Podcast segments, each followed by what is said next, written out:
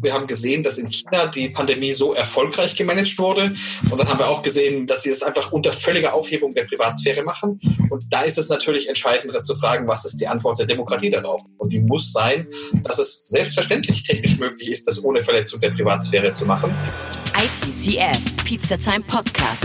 Cheesy questions and juicy answers for the tech community. Herzlich willkommen zu einer neuen und der wohl aktuellsten Episode des ITCS Pizzatime Tech Podcasts. Ich freue mich auf die heutige Episode ganz besonders, denn wir haben für euch die aktuellsten News bezüglich der Frage, wie die Corona-Pandemie mithilfe einer technischen Lösung so schnell wie möglich bekämpft werden kann. Wir haben hierzu ein exklusives Interview mit dem Mann der Stunde geführt. Wir freuen uns, Chris Boos für ein exklusives Pizzatime-Interview in der heutigen Episode begrüßen zu dürfen. Chris ist meiner Meinung nach nicht nur Vordenker, Querdenker und eine inspirierende Persönlichkeit, sondern auch Initiator der Technologie PEP-PT. Er steht als Berater der Bundesregierung im Digitalrat und ist Gründer des auf KI spezialisierten Unternehmens Arago. Um das Interview ganz kurz zeitlich einzuordnen, wir haben heute, zur Zeit der Veröffentlichung dieser Episode, den 19. April 2020 und wir befinden uns derzeit nun bundesweit schon seit einigen Wochen in häuslicher Quarantäne, damit das Coronavirus nicht unkontrolliert verbreitet werden kann und unser Gesundheitssystem der Herausforderung Corona standhalten kann. Mittlerweile müsste es jedem klar geworden sein. Eine Virusinfektion mit Corona kann auch asymptomatisch verlaufen. Als infizierte Person ohne Symptome kann man dennoch seine Mitmenschen anstecken, vor allem wenn ein Mindestabstand von 1,5 Metern nicht eingehalten wird. Ich glaube, jeder von uns hat auf der Bahnfahrt oder in der ein oder anderen Alltagssituation festgestellt, dass die Einhaltung des Mindestabstands unter Umständen nicht immer ganz so einfach ist.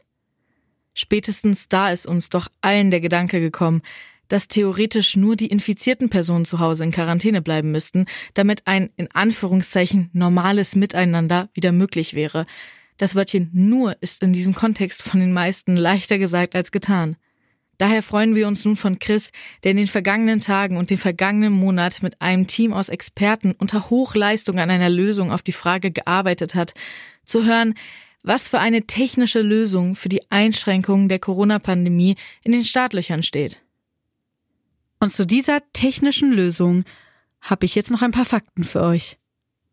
Der Name des Projektes ist, wie ihr bereits schon wisst, PEPPT. Das steht für Pan-European Privacy Preserving Proximity Tracing. Ziel der Software? Eine Technologie, die es ermöglicht, die Infektionswege des Coronavirus zu verfolgen, ohne Datenschutzrichtlinien zu verletzen. Vereinfacht durch moderne Technik Infektionsketten durchbrechen. Und wichtig dabei ist, dass ihr den Unterschied zwischen Tracking und Tracing nicht vergesst. Denn in dem Fall bedeutet das, dass nachvollzogen werden kann, ob sich zwei Menschen jemals getroffen haben, aber dass sie nicht die ganze Zeit überwacht werden. Das ist der Unterschied. Tracing ist, wir rückverfolgen, haben sich die Menschen jemals getroffen. Tracking ist, wir sehen, wo die Menschen gerade sind. Also um das nochmal ein bisschen technischer auszudrücken, Tracing ist gleich Bluetooth und Tracking gleich GPS, sprich Bluetooth zeigt nur, ob sich Geräte jemal in der Nähe voneinander befunden haben. GPS zeigt aber genaue Ort- und Zeitdaten. Außerdem funktioniert Bluetooth, da es keine Satellitenabhängigkeit hat, eigentlich immer und überall. Chris Boos ist, wie bereits schon gesagt, der Initiator des Projektes, welches mit Hilfe von 130 Personen, bestehend aus Programmierern, Wissenschaftlern und Forschern aus über acht Ländern umgesetzt wurde.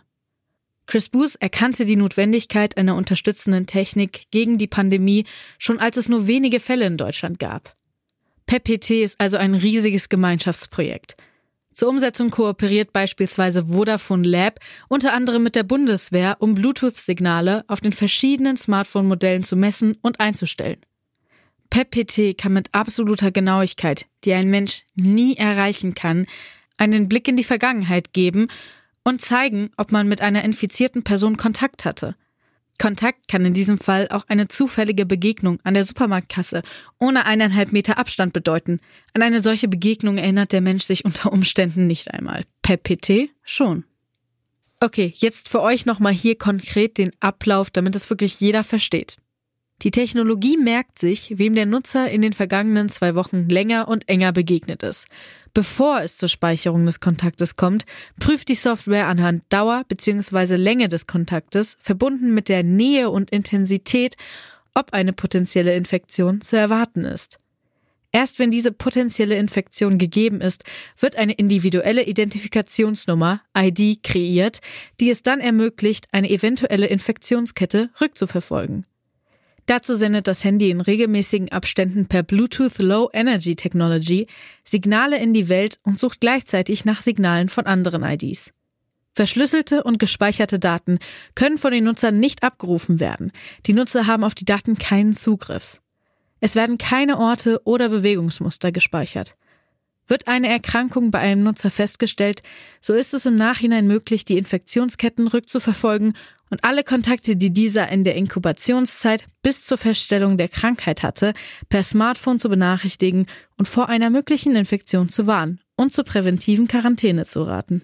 Das waren jetzt kurz zusammengefasst, so kurz ich es konnte, alle wichtigen Informationen zur Funktionsweise dieser Software. Und ich würde sagen, los geht's mit dem Interview. Seit einigen Tagen gibt es ja Informationen dazu, dass es eine neue Technik geben soll, um die Corona-Pandemie einzudämmen. Also alle warten auf die Impfung, die wird wahrscheinlich noch mindestens anderthalb Jahre auf sich warten lassen. Wundermittel ist auch nicht zu erwarten, zumindest sagt der Name Wunder ja schon, dass man nicht morgen mit rechnen kann. Aber wo im Moment viele drauf setzen, ist eben diese neue Technologie. Eine App, mit der man feststellen kann, ob ich Kontakt zu jemandem hatte. Chris, du bist nicht nur einer der Köpfe hinter dem Projekt, sondern bist im Grunde auch Initiator der Idee. Ja, ähm, und als erstes muss ich dir mal sagen, wir bauen ja gar keine App, weil eine App in der Welt bringt ja jetzt nichts. Es ist sehr unwahrscheinlich, dass es für die Welt eine App gibt oder auch, wie neulich politisch angesprochen, für Europa eine App, sondern ich glaube, es gibt mindestens pro Land eine App, wenn nicht sogar mehrere Apps in einem Land. Schlicht und einfach, weil sich so eine App ja auch einbinden muss in das Gesundheitssystem und in die lokalen Gegebenheiten und all diese Sachen. Und deswegen haben wir uns zum Ziel gesetzt, bei PPT das darunterliegende zu liefern, nämlich eine Schicht, Mechaniken, Standard Services, Beispielcode, was erstens ermöglicht, dass sauber Abstand gemessen wird, weil das sind ja wichtige Parameter. Zweitens, was die Privatsphäre garantiert, also so, dass die Person selbst der Einzige ist, der seine Identität, die reale Identität, zum Beispiel dem Gesundheitsamt oder so geben kann und bis dahin absolut alles anonym abläuft, also inklusive Krankmeldung, inklusive Kontakttracing und, und die ganze Sache. Und das Dritte, was ich glaube, was in unserer Welt besonders wichtig ist, ist, dass es auch internationales Roaming gibt, also dass wir die Grenzen wieder öffnen können. Europa mit Grenzen ist ja einfach nicht denkbar. Und wenn wir wieder aufmachen wollen, nicht nur zu Hause, sondern auch bei Grenzen, dann muss ja sichergestellt sein, dass das Verfolgen von Infektionen Infektionsketten auch möglich ist über die Grenze hinweg und dass dann aber die Leute, die in Kontakt kommen, wenn tatsächlich eine Infektion irgendwo auftritt in dieser Kette, auch von ihren lokalen Gesundheitsbehörden behandelt werden und mit ihren lokalen Gesetzen. Und diese Sachen, das liefern wir, inklusive Backend für die Staaten, die sowas nachher betreiben, so dass jeder seine Daten auch lokal verwalten kann, dass es auch funktioniert, wenn du das mit 100 Millionen Handys machst und so weiter und so fort. Das heißt im Grunde für den Laien würde das bedeuten, ihr baut so eine Art Sockel und die Apps, die letztendlich auf meinem Handy hinterher arbeiten und die eigentliche Auswertung machen, die machen dann andere Hersteller. Ganz genau so ist das und die werden halt Mitglieder bei uns oder Entwickler bei uns und benutzen das, was wir ihnen als Skelette, Entwicklungsumgebung geben und was wir ihren Staaten als äh, Backend geben, benutzen die, um A, sicherzustellen, dass überall die Privatsphäre immer gewährleistet ist und B, das Roaming halt auch funktioniert. Und wenn wir irgendeine App zertifizieren, also wenn dann nachher das PPT-Logo drauf ist, dann ist auch sicher, dass die Privatsphäre korrekt läuft. Und technisch gibt es dann auch keine Möglichkeit, dass man über eure Daten da an Informationen greifen könnte, die die App eigentlich nichts angehen. Ja, klar. Naja, also wir überprüfen die Apps halt auch, weil das hilft es, wenn du Privatsphären sichernde Technologie verwendest und dann als erstes die Telefonnummer fragst, dann ist die Privatsphäre auch im Eimer. Oder wenn du unsere Technologie verwendest und dann die ganzen Orts, also Location-Daten und wo du dich aufgehalten hast, wie lange mitschneidest, das hilft ja dann auch nichts. Das sind ja Gründe, weshalb es äh, von vielen Seiten im Moment noch einige Bedenken gibt. Also Datenschutzmenschen haben sich ja sehr kritisch geäußert oder haben zumindest einige Bedenken angebracht an der Stelle. Habt ihr die weitgehend zerstreuen können oder gibt es nach wie vor Kritik, wo ihr Probleme mit habt? Das war die, genau die Frage, mit der wir angefangen haben. Wir haben gesehen, dass in China die Pandemie so erfolgreich gemanagt wurde. Und dann haben wir auch gesehen, dass sie das einfach unter völliger Aufhebung der Privatsphäre machen. Und da ist es natürlich entscheidend zu fragen, was ist die Antwort der Demokratie darauf? Und die muss sein, dass dass es selbstverständlich technisch möglich ist, das ohne Verletzung der Privatsphäre zu machen. Und genau diese Schicht haben wir implementiert. Und momentan ist die Diskussion der Datenschützer, ganz am Anfang war sie mal, geht es überhaupt? Und dann, wenn es nicht geht, sollten Leute sterben für die Freiheit, in Anführungsstrichen. Also die Diskussion gab es ja auch wirklich. Und heute ist die Diskussion, verwenden wir ein verteiltes oder ein nicht verteiltes Kryptosystem? Beide dieser Systeme haben Vor- und Nachteile, aber beide sichern garantiert die Privatsphäre. Also von daher, ich würde sagen, die Diskussion hat sich stark verbessert, weil wir sind uns jetzt sicher, dass wir die Privatsphäre sichern können. Es hat eine ganze Zeit gedauert, das zu entwickeln. Trotzdem seid ihr natürlich gemessen an anderer Software sehr, sehr schnell in der Entwicklung gewesen. Wie lange seid ihr da dran? Ja, jetzt würde ich mal sagen, seit ungefähr fünf Wochen. Ja, das heißt, ihr habt schon sehr früh erkannt, dass es eine Notwendigkeit gibt und auf diesem Weg eine Lösung auch denkbar ist. Es war ja klar, also, dass es exponentiell wird. Also wenn es irgendwo nur wenig Cases gibt, weißt du ja schon dadurch, wie der Virus sich verbreitet, was passieren wird. Also von daher gab es einfach gar keinen Grund zu warten. Habt ihr technologisch dabei null angefangen oder habt ihr schon Informationen von chinesischer Software oder von südkoreanischen Lösungen bekommen, die ihr dann jetzt natürlich in einer anderen Form datenschutzkonformer umsetzt, aber zumindest von der Basistechnologie, was die Bluetooth äh, Wir haben bei null angefangen. Wir haben natürlich äh, ein Team zusammengestellt aus hochgradigen Wissenschaftlern und sind dahin gekommen, dass wir auch Firmen mit Spezialwissen reingenommen haben. Natürlich, also null ist nicht gleich null in dem Fall, sondern wir haben natürlich mit dem passenden Fachwissen angefangen und das ist ja auch das Stärke dieses Teams, dass es einfach sich organisch entwickelt, um die passenden Dinge anzunehmen. Da sind ja jetzt auch Gesundheitspsychologen drin zum Beispiel, was eine ganz wichtige Sache ist und halt die Epidemiologen und so weiter. Aber entwickeln haben wir bei null und wir haben uns alles mögliche andere angesehen. Wir haben uns die App in Singapur angesehen, wir haben uns angesehen, was in Korea gemacht gemacht wurde, haben uns in China angeschaut, aber da konnten wir nicht drauf aufbauen. Wir haben uns halt angeschaut, wie die Dinger funktionieren. Technische Basis ist ja in jedem Fall die Bluetooth-Technologie, weil die einfach ermöglicht, dass ich im Nahbereich feststellen kann, ob sich ein anderes Gerät in der Nähe befindet. Wie stellt ihr denn sicher, dass ich da nicht meinen Nachbarn durch die Wand messe oder dass ich zwar einen Meter nah an jemandem dran bin, das ist aber die Verkäuferin, die hinter ihrer Plexiglasscheibe ganz sicher ist. Kann ich das in irgendeiner Form feststellen oder ausschließen oder geht ihr da über die Statistik und sagt, gut, das sind dann halt die Fehler, die aber unterm Strich dann nicht so bedeutend sind? Nein, wir messen das natürlich schön und dadurch, dass wir keine Punktmessung mit Bluetooth machen, sondern Messungen über Zeit, können wir tatsächlich das Feld bestimmen und das Feld ändert sich ja je nachdem, was so dazwischen ist. Das heißt, wenn irgendwelche Objekte dazwischen sind, Glasscheiben, Wände, sonst was, ist es tatsächlich so, dass sich einfach der errechnete Abstand stark verändert und deswegen fällt es nicht auf. Wir haben die Mathematik dazu gemacht, dann haben wir es im Labor ausprobiert, das hat funktioniert und dann haben wir es auch in echt ausprobiert. Da hast du vielleicht von unseren allerersten Tests so ein paar Bilder gesehen, wo die Bundeswehrsoldaten mit Handys im Kreis gehupst sind. Ja. Genau, das ging durch die Presse, ja. Und die Messgenauigkeit ist einfach 95 Prozent für zwei Meter, ja, und das ist einfach gut genug. Und die ist damit auch nicht abhängig von dem Gerät, was ich verwende. Also mit einem iPhone der neuesten Generation bin ich da auf dem gleichen Stand wie mit einem Billig-Handy mit Android. Also unsere erste Testreihe war mit den Telefonen, die in Deutschland 80 Prozent ausmachen. Und inzwischen sind wir auch schon bei Tests mit Telefonen, die eigentlich mehr in Afrika verbreitet sind. Hm. Wir kalibrieren die natürlich. Also solche Telefone brauchen Kalibrierung, weil die Bluetooth-Antenne woanders ist, weil die äh, unterschiedlich mit der Batterie umgehen und all diese ganzen Sachen. Das heißt, jedes Telefon muss kalibriert werden. Und da haben wir was Tolles. Also bei uns im Projekt zum Beispiel sind die Konkurrenten Vodafone und Telekom mit drin. Und die arbeiten hier total zusammen und machen Dinge, die sie sonst nie tun würden, nämlich zum Beispiel solche Handys testen zusammen. Ja, die Pandemie scheint ja einige Firmen zusammenzubringen, die sich bisher mehr oder weniger spinnefeind waren. Das gleiche gilt ja auch für Apple und Google. Die entwickeln ja auch eine, gerade eine eigene Lösung. Ist das eine Konkurrenz zu eurem System oder gibt es da eine Kooperation mit euch, sodass es da auch den gleichen Datenstandard gibt? Weil ein Nebeneinander würde ja keinen Sinn machen. Das ist keine Konkurrenz zu unserem System. Es ist ja so, dass wenn man batterieschonend arbeiten möchte und sicherstellen möchte, dass irgendwas nicht abstürzt, ist es natürlich das Beste, wenn bestimmte Funktionen im Betriebssystem abgewickelt werden. Und das war von Anfang an unsere Frage an Apple und Google, würden sie das mal machen? Wir hätten nie gedacht, dass wir die dazu bewegen können, dass sie auch zusammenarbeiten. Ich glaube, da hatten wir einen, einen äh, großen Teil dran. Zumindest haben sie es uns gesagt, um uns wahrscheinlich den Bauch zu pinseln. Und jetzt haben sie es gemacht. Das, was sie vorgelegt haben, ist noch nicht optimal, aber sie sind verhandlungsbereit, das zu erweitern, so dass es besser wird und man damit wirklich arbeiten kann. Von daher bin ich eigentlich sehr glücklich. Und wenn die Bewegung, die Veränderung in die API rankommt, die sie jetzt gebracht haben, dann wird das eine ganz tolle Sache. Bundesregierung und Länder haben sich ja gestern darauf geeinigt, euer System zu verwenden als Basis, wenn ich das richtig verstanden habe. Steht so im Kabinettsprotokoll, habe ich auch gelesen. Okay. Das heißt, man kann davon ausgehen, dass jetzt auch in Kürze eine Umsetzung stattfindet. Die Apps dafür sind da oder müssen die jetzt noch entwickelt werden von den Partnern? Unterschiedliche Regierungen machen das unterschiedlich. Aus Spanien zum Beispiel haben wir zuerst den Tweet gesehen und dann die Mail bekommen. okay. Also von daher, überall läuft es anders.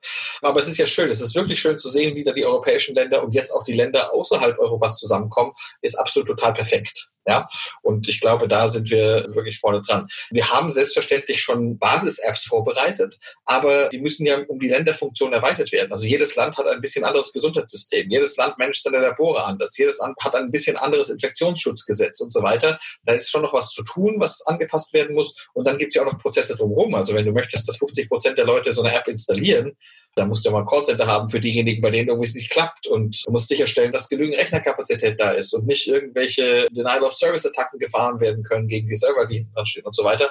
Das hat ein bisschen Vorlauf. Aber wenn man sieht, wir müssen jetzt sowieso zuerst die Epidemie brechen, also die Ausbreitung brechen. Es muss so sein, dass ein Infizierter weniger als einen neuen ansteckt. Und das ist eigentlich eine gute Sache. Das heißt, die App kommt dann eigentlich erst zum Tragen, wenn auch die Ausgangsbeschränkungen zurückgenommen werden können. So ist es. Und erst dann müssten dann auch die Apps bereitstehen. Also das heißt, nach derzeitiger Rechnung haben wir dann jetzt hier in Deutschland noch ungefähr drei Wochen Zeit. Bis dahin siehst du aber schon, dass das konkrete Produkte dann zumindest am Start sind, wenn auch nicht, nicht so weit verbreitet. Wir sehen ja schon die ganze Zeit, dass Entwickler auf unserem Code arbeiten und da sehen wir natürlich auch unterschiedliche Stile. Es gibt so mehr die Wissenschaftler und die regierungsbasierten Entwickler und dann gibt es die Startups, die das schneller machen. In unterschiedlichen Ländern wird es unterschiedlich gemacht.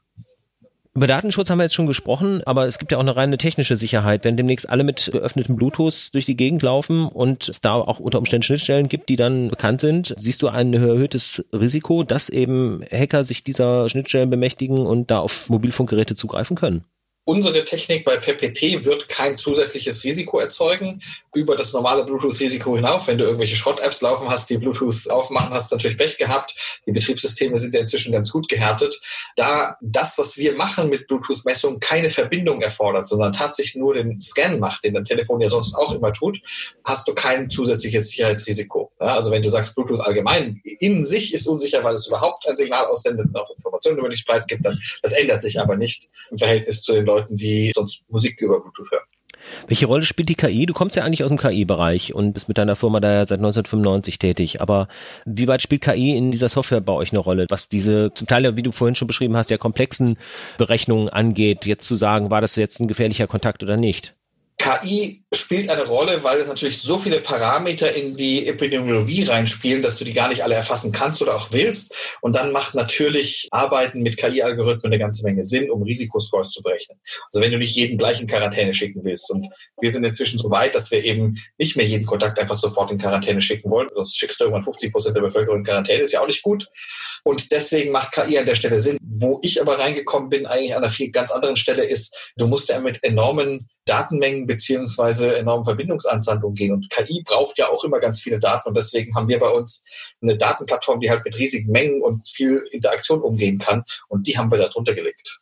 Also zumindest auf der Backend-Seite. Ihr werdet jetzt die Software ja nicht einfach ausliefern und die Apps dann die weitere Arbeit machen lassen, sondern ich gehe mal davon aus, ihr werdet ständig nachjustieren. Ihr werdet ja aus dem Prozess lernen. Die ganze Pandemie ist neu. Es gibt ja auch wahrscheinlich von Seiten der Virologen, die da mit euch zusammenarbeiten, immer neue Daten, immer neue Erkenntnisse. Wie sieht das aus? Wie begleitet ihr diese Software dann? Ja, deswegen wollen wir einen Verein gründen, der sich aus, äh, beziehungsweise Verein haben wir schon, aber der sich dann aus Spenden finanziert, damit das eben ständig begleitet werden kann, damit auch weiter da Research zugemacht wird und damit sich zum Beispiel die Epidemiemodelle anpassen, ja, und damit man im Zweifelsfall, wenn sich die Computerhardware weiterentwickeln sollte, man es immer noch braucht, auch die Sicherheitsmodelle anpassen kann. Also das ist schon so ausgelegt, dass man es auf einem guten Stand hält. Wie geht die Politik generell damit um? Du bist ja auch Berater im Digitalrat der Bundesregierung. Ist da von vornherein große Offenheit gewesen oder hast du auch hier erstmal für Verständnis kämpfen müssen? Ich denke, das Thema ist ja für viele auch erstmal komplex. Also das hat natürlich immer zwei Seiten. Auf der einen Seite politisch kommen Entscheidungen relativ spät. Deswegen ist es vielleicht auch gut, dass wir einfach angefangen haben, als man es gesehen hat und nicht als das schon tatsächlich auf der politischen Agenda stand. Wobei in Deutschland haben wir ja noch flott reagiert. Also äh, schau dir USA an, da sieht das Leben anders aus. Also ich glaube, da kann sich keiner beschweren. Und ansonsten machen wir die wirklich tollsten Erfahrungen. Also wir haben ja fraktionsübergreifend informiert und die Leute haben ihr Kriegsbeil begraben, um tatsächlich um das Thema Privatsphäre zu diskutieren und rauszufinden, was man machen muss. Wir haben bei der Bundeswehr angefragt, ob wir dort testen können, ob sie uns da helfen würden. Und wir dachten so, naja, wie lange wir da wohl auf eine Antwort warten. Innerhalb von einer Stunde haben die also vom Staatssekretär über das Verteidigungsministerium, über den Kommandanten bis hin zur Kaserne und den Soldaten entschieden und sie machen es und sind dran. Wahnsinnig geil. Dann die Sicherheitsbehörde, das BSI, die normalerweise ja immer schlechte Presse kriegt, weil sie so Korrektenkacker sind. Mann, das müssen die sein. Die müssen Sicherheit überprüfen. Die haben das ganze Osterwochenende durchgearbeitet. Richtig coole Typen. Also wir machen da ganz tolle Erfahrungen. Wir schimpfen ständig über unsere Verwaltung und so und wissen gar nicht, was die leisten können die Zusammenarbeit mit der Politik wird ja auch sehr wichtig sein, einfach um möglichst viele Menschen zu überzeugen und einfach mit ins Boot zu nehmen, um klarzumachen, dass diese Software wirklich ein ganz wichtiger Baustein darin sein wird, dass wir unser normales Leben weiterleben können und uns wieder halbwegs normal im Alltag bewegen können. Du hast total wichtige Sachen gesagt. Das erste ist, man muss viele Menschen überzeugen. Und genau deswegen haben wir ja auch zuerst quasi über unsere PEPT-Initiative gesprochen, damit man eben erstmal das Thema Privatsphäre und Datenschutz und kein mhm. Datenklau und so weiter diskutieren kann und damit sich das auch alle ansehen können und drüber sprechen können und damit man das hat. Und dass, wenn dann die Apps rauskommen, man eigentlich nur noch sprechen muss, dass so eine App also eine gute Sache ist und das Datenschutzthema schon vom Tisch ist. Das ist das Erste. Das Zweite, was du gesagt hast, ist ein Baustein, ein zentraler Baustein. Aber es ist nur ein Baustein. Es ist kein Allheilmittel. Ja, du brauchst auch eine gute Testinfrastruktur. Du musst in der Lage sein, Krankenhauslogistik zu machen. Du musst in der Lage sein, andere Maßnahmen zu treffen, damit du so eine Pandemie gut managen kannst. Diese App mag ein zentraler Baustein sein, aber sie ist ein Baustein von vielen. Hm. Es werden sich auch nicht alle Menschen überzeugen lassen und viele werden es technologisch einfach nicht hinbekommen, so eine App zu installieren. Ihr habt doch wahrscheinlich Zahlen. Wie viele Menschen müssen mit dieser Software arbeiten und wie viele müssen dann auch darauf reagieren, wenn sie da eine Warnung bekommen? Spreche ich da den richtigen an oder ist das eine Frage, die man erst einem Virologen stellen sollte? Es gibt eine sehr schöne Studie aus Oxford, die sagt, wenn es gar keine anderen Maßnahmen gäbe, dann müssten 60 Prozent der Bevölkerung mitmachen. Dann könnte man nur dies als Maßnahme haben. Nur 60 Prozent? 60 Prozent ist doch eine Menge, oder? Na, es ist etwas mehr als die Hälfte. Also da bin ich jetzt schon überrascht. Du musst die Leute, die keine Smartphones haben, die müssen auch 60 Prozent machen und die Leute, die gar keine Telefone haben, die ganzen Kinder in den Schulen und so, die musst du auch mitrechnen. Also von den Smartphone-Besitzern müssten dann schon die meisten mitmachen. Hm. Aber auch 5 Prozent oder 10 oder 20 oder 40 helfen natürlich, ja.